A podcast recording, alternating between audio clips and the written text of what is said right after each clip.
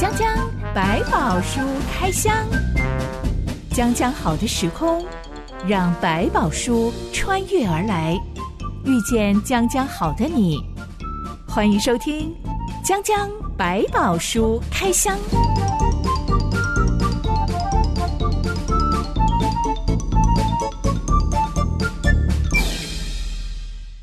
里有白宝，让知心和下班哥为你开箱来挖宝。Hello，我是知心。Hello，我是下班哥。小时候家里面团聚的时候，都会听长辈讲故事，嗯、讲他们当年怎么样逃难的故事。啊，对对，长辈有一经过那个大时代过来，嗯、还蛮悲惨的。但小孩子都听得很生动，嗯、因为他们会描述呃经过什么样的地方啊，还有可以听得到枪声啊。嗯、逃难的路上累到不行。我的爷爷他就是。高中生，他说日本人打进来的时候，嗯、他跟几个要好的男同学就直接。翻出学校了，就开始逃难了，嗯、连家都没有回。对，就是你根本没有机会回去跟大家讲讲说啊，我们要逃难，根本来不及，就听到枪炮声就跑了，那个速度很快。其实家里人也是给他们这样子的，嗯、应该有过一些暗示或期许啦，嗯、就是一旦有事情，不要管我们，你就立刻逃吧，就不要想太多。男孩子还有很好的发展，你赶快逃出去。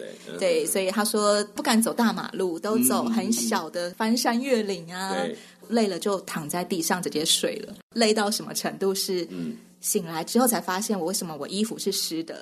原来下过一场大雨。对，所以我觉得很有可能，因为这种就是那那种的紧急状况是我们很难想象，所以他就是能走多远就走多远，然后可能就像你讲的那个一累下去，一坐了，哇，整个人就失去那个意识一样，就这样昏睡过去。我的外婆在已经超过九十岁以后，她、嗯、都还会喃喃的说，嗯，当年她逃难之前很怕在路上被抢劫，所以把她的嫁妆、首饰、嗯，金耳环啊、金项链。啊，都封在墙壁里，才带上行李出来的。因为他手上还抱着他的大儿子，哇，不方便，还带着贵重的东西。是，但没想到再也回不了家乡了。嗯嗯，就这样子，他常常遗憾说，他的妈妈给他的金耳环、金项链，这里面其实还有很多纪念价值，不光是这个金额。是是是，没错，那个对他们来说是一种情感。对，嗯，下半哥家里也有过这种故事。我觉得我们上一代也都经过那个过程啊。像我的父亲就是从那边过来的。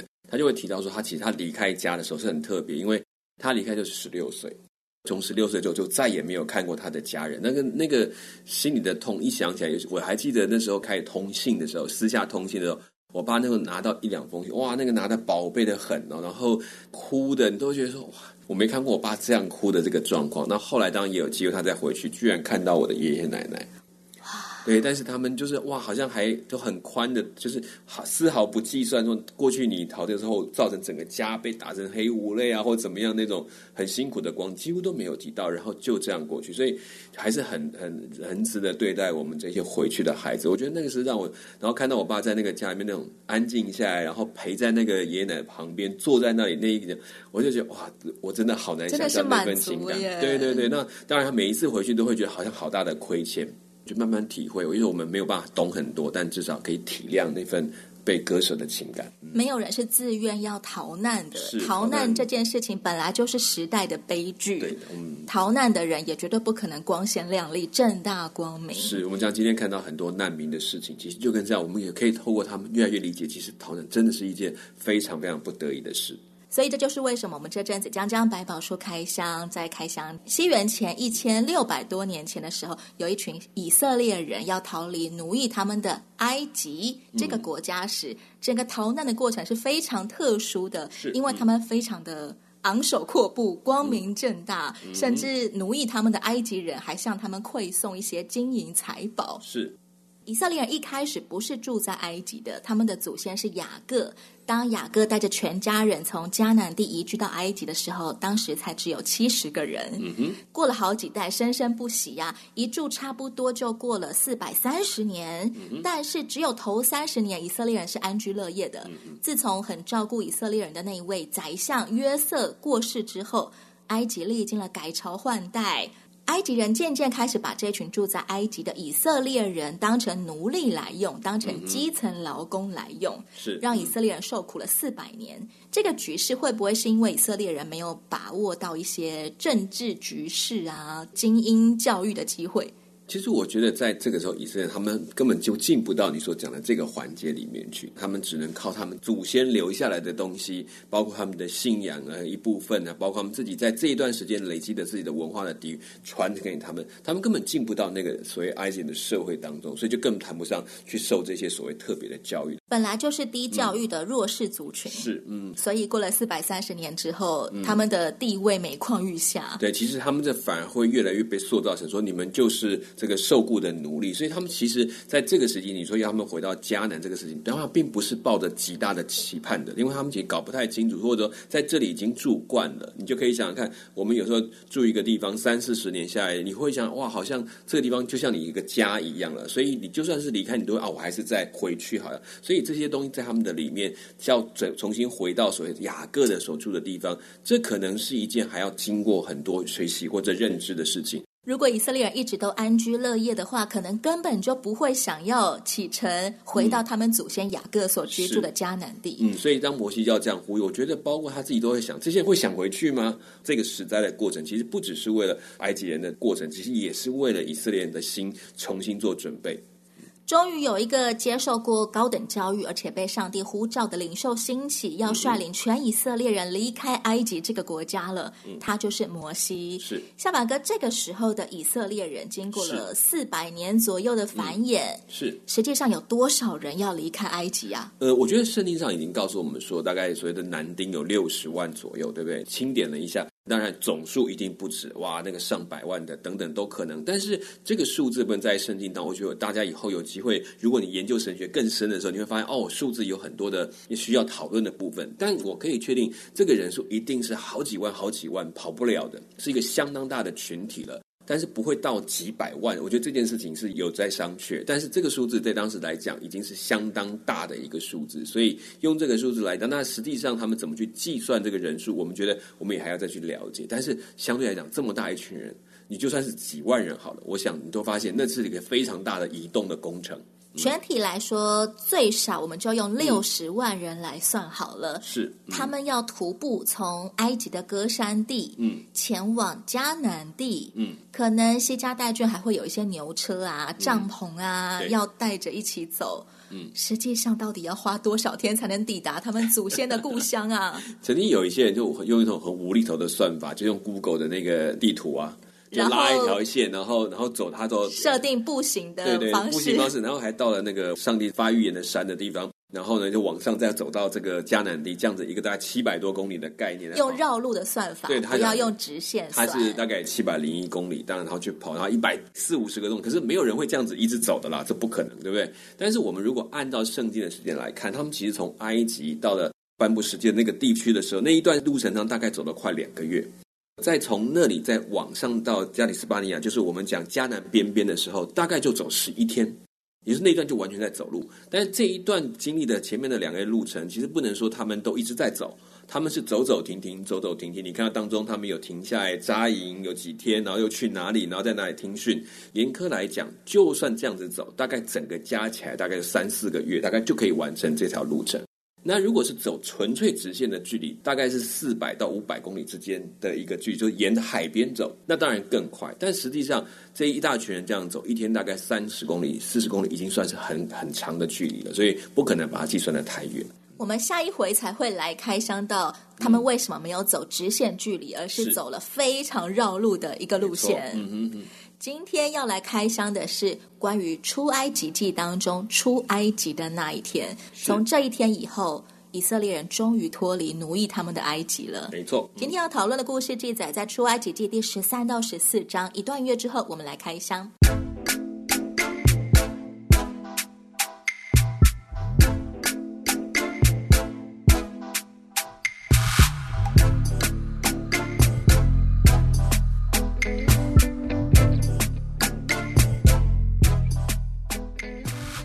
以色列人过第一个逾越节的那个夜晚，全埃及所有在家里面排行老大的人都死了，不分贫富贵贱，连牲畜当中的第一胎也死了。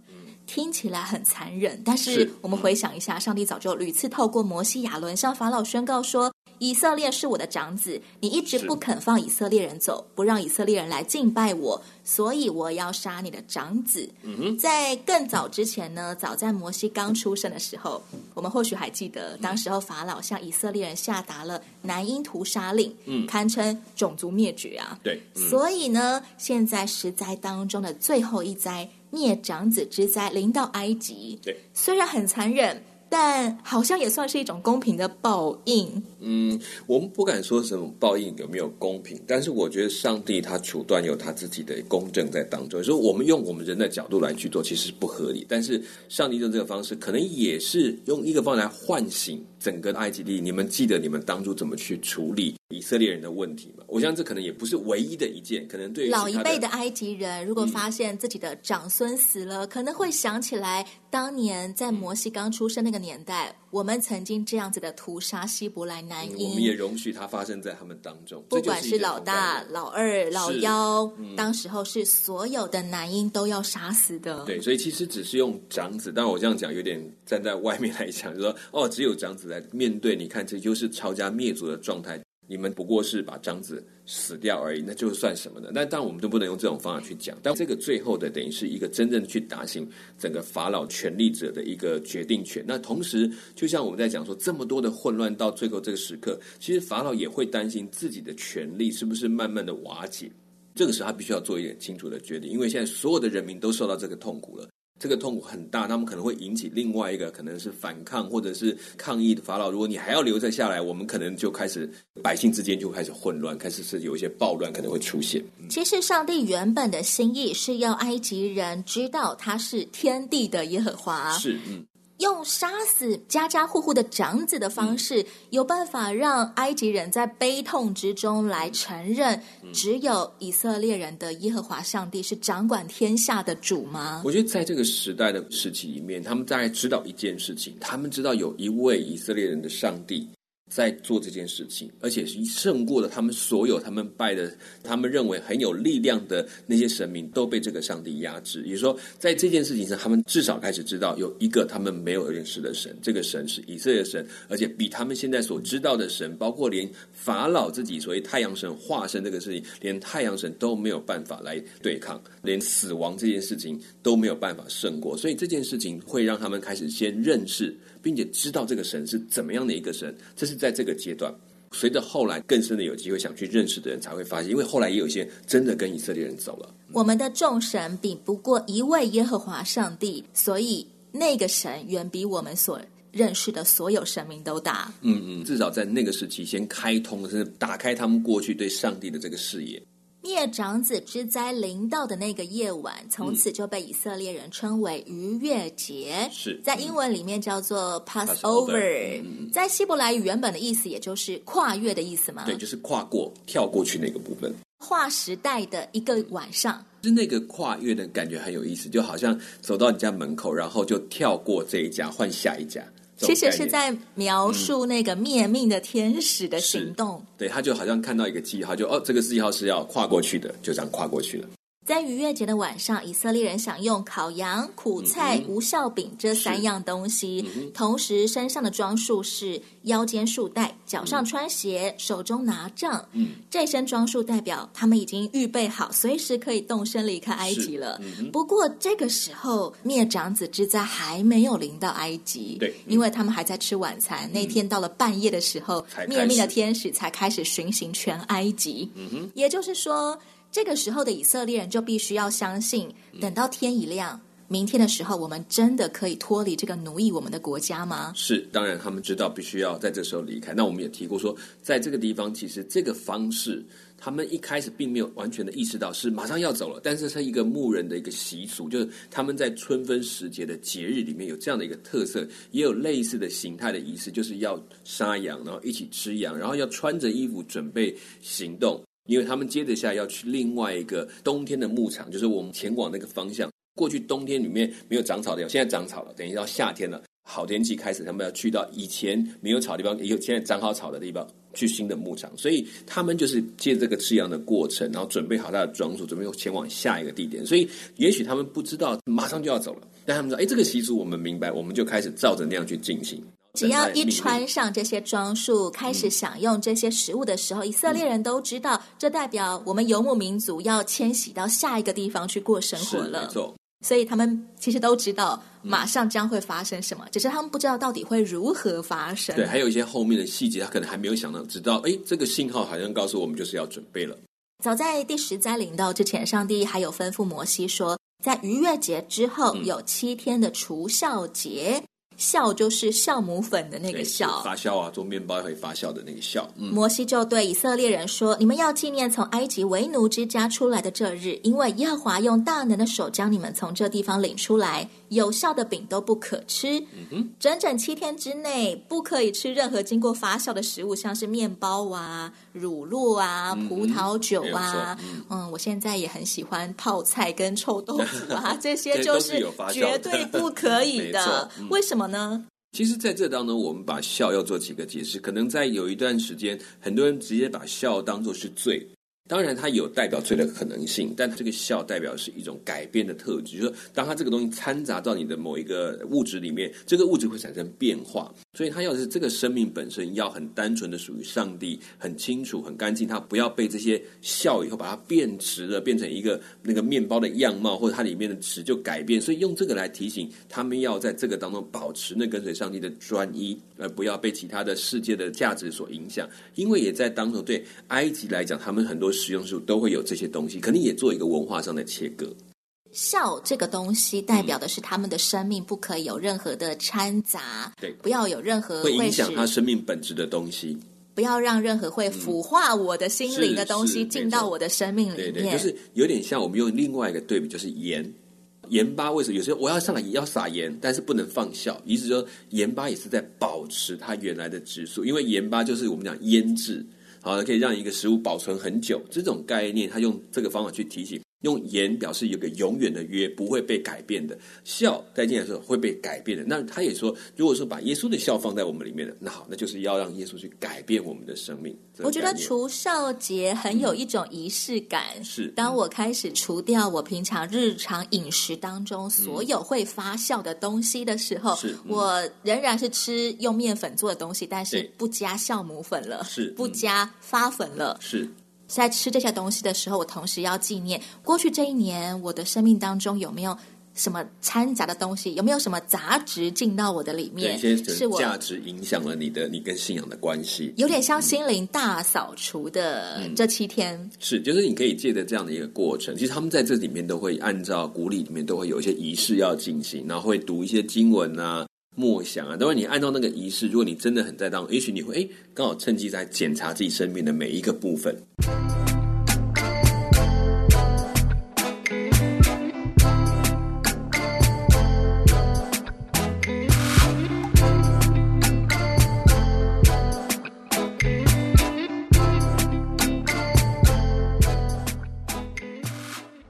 我有看过住在以色列的、华人他介绍说，嗯、呃，超市有卖一种除孝节专用的刷子。嗯嗯哦、到了除孝节的时候，买这个刷子回家要干嘛呢？呃，他们会有一种象征性的全家大扫除，嗯、好像我们过年前要大扫除一样，拿来刷你厨房里的各种。缝隙有没有什么粉尘？就是你忽略那些脏污的地方，平常都不会去清洁的。这个时候你要把它掀开来，彻底的扫一扫，刷一刷，大扫除一样的。对，但那个布洛克他说，他朋友家本来就已经很干净了，他还要买那个刷子，象征性的来。刷他们家瓷砖的缝隙，是就是一个仪式感。对，一面大扫除的时候，一面就开始自省，我有没有呃一些杂质进到我的心里面？嗯、这个时候要一起把它清掉。对，他有些拉比他们在他的幕后，他们的这些所谓生活教导里面，他们在使用这些清理的时候，会一边清理，还会读一些经文来当做自己的祷告，然后一边清理。那当然以前也是认为，为什么要换一个刷子？还有原因是因为旧的刷子里面本身就是脏的。越扫越脏的概念，只是把你上面的脏东西又留在上面，所以他们甚至在有一些比较近前的或者比较传统的犹太人，他会在家里面有两套锅具，就是有一套是可以煮有发酵的东西或者有这个沾到的，那另外一套是完全放在安息日特别来使用，所以他就完全分开，不是洗干净就算，他认为洗了也不见得完全，所以干脆分成两套的用具。小法哥，你觉得现在的基督徒可以怎么样的应用除孝节的精髓呢？嗯，我觉得其实整个的教会的里面，这个基督教开始发展之后，我们也有产生类似的一些节日，比如说我们在复活节之前，或者在所谓的圣诞节之前，有所谓的代降节期，为了。等待主的再来，我们现在就不是哦，我们只是纪念主的降生，但是我们其实这前面的四十天或四个礼拜或五个礼拜，他们是在等待主的再来的心态，重新去检查我怎么去迎接主来到我面前，我的心是什么，我有没有预备好我的生命？那或者是复活节之前有，甚至以前叫做四十天的大斋节期，然后后来分成四个礼拜，每一周都有一个自己自我反省的主题，叫当主的为何要为我受死，然后他又如何的复活，在这个过程当中去检视自己的生命。我们现在的基督徒大多是没有在跟随以色列人的历法过什么七天的除孝节，嗯、还有那一个晚上的逾越节。对，当然。像我就从来没有吃过什么烤羊大餐，对对对，那我们可以怎么样的常常去反省自己呢？嗯、我们可以树立一个什么样的仪式感来提醒自己，嗯、我有没有不小心让不好的笑进到我的生命里面？嗯，我觉得其实除了在教教会有些所谓教会的节期啊，你说在待降节，可能教会里面会进行每一个礼拜点一根蜡烛，然后那个蜡烛的颜色代表喜乐，代表什么东西，让你去从那个点帮助我们去思考。以外，我觉得这对我们自己来讲，也可以重新在很多我们。有过年前的日子，你可能真的要进行大扫除。你可以去在一边整理的时候，你也在看着，你会回想我在这一年做了哪些事情。一个。从心里面的整理，从心里面的感恩，所以有人在写所谓的感恩日志啊，什么这个新年的时候，大家都会写新年新计划，是有没有执行可能是另外一回事啦。那就是这个当中就可以帮助我们，哎，我们要除旧布新嘛。那我们哎，我的旧有哪一些要调整的、要改变的，主要帮助我。然后哎，我再可以写一个。那相对来讲，主要在新的一年，我在哪些事情上，请你引导我。我觉得这就是一个，你说它是仪式嘛，是仪式，但是这个仪式很实际，就是我们可以自己去整理。所以包括过年前的时间，你要做大扫除，你可以一边在扫。每一样东西要想，这里面的垃圾到了，我的心里垃圾有没有倒出来？有没有交给上帝？我在清理我的厨房，我有没有这样成年的油垢在那边卡着我，让我在这边生活当中一直造成我很多的困扰？我应该把它放下，交给上帝。这种我都觉得是很蛮有趣的方法。每年十二月既是圣诞月，嗯、同时也是一年的最后一个月，是、嗯、大家可以花点时间来好好的醒思一下，过去这一年我是怎么样过的呢？我有没有一些什么样还没完成的心愿？有没有哪些需要上帝继续来帮助我的部分？嗯、好好的写下来，或者是在。新年第一个月的时候，嗯、既是跨年，嗯、同时又可能预备着要过农历年了。是这个时候，我们也可以好好的来列一下我们的。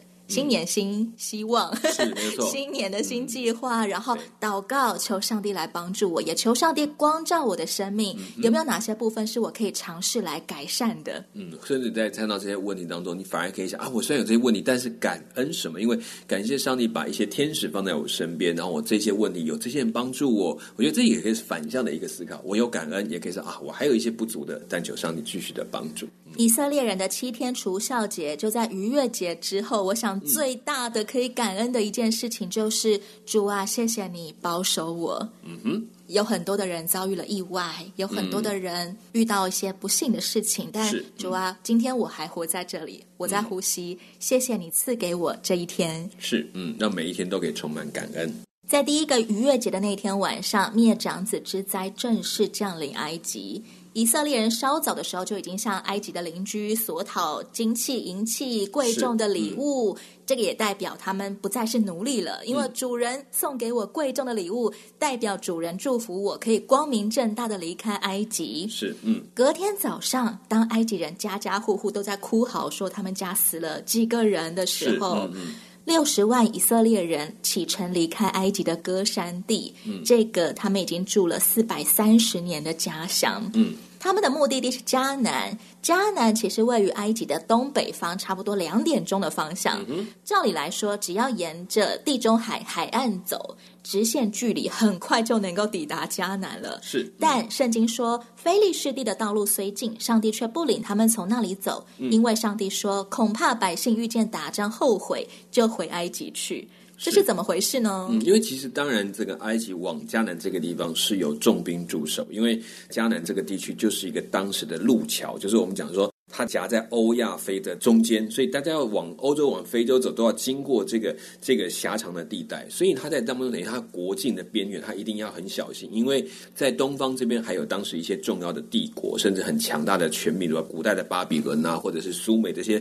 赫人啊，这些东西都是当时算是很强的一些一些权力跟势力的国家，他们跟埃及之间都有很紧绷的关系。那隔着迦南当然没事，但是万一穿过来呢，然后是冲过来这边，那可能就很难处理。所以他们在这个边界上是有很重要的这个，其实有一条很重要的公路也在那边，同时重兵驻守，加上呢沿海这一块里面最大的控制力量就是菲利士人。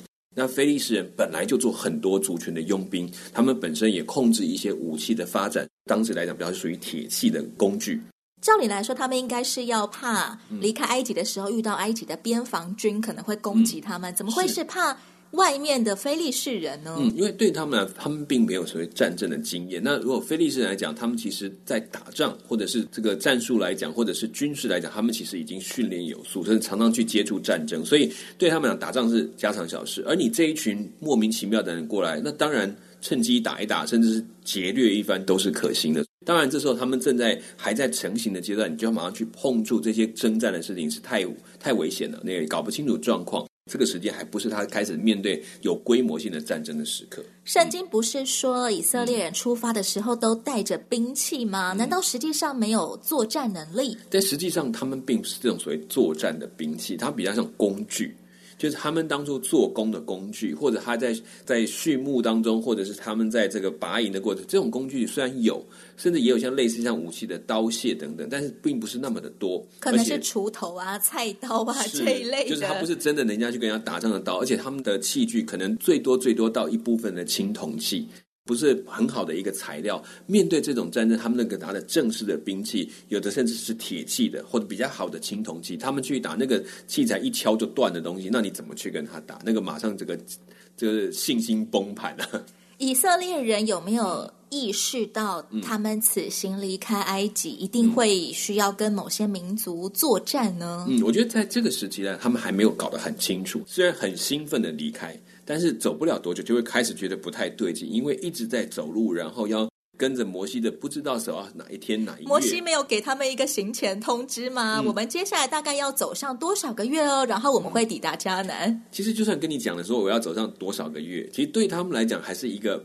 很难以计算的日子，就好像，我告诉你，我们我们再走个两百公里就到了，然后啊，没问题，我现在是志得意满，我怎么走都很轻松。等你走个十公里之后，你发现啊，两百公里，我现在还不到十公里，这怎么办呢、啊？这种感觉就情绪就会慢慢跟着上来。所以虽然有讲或者有说明，但是对他来讲，迦南就像隔了这么几百年，我们虽然不敢说就是四百三十年，因为很多的计算方式，或者是，但是上百年跑不了。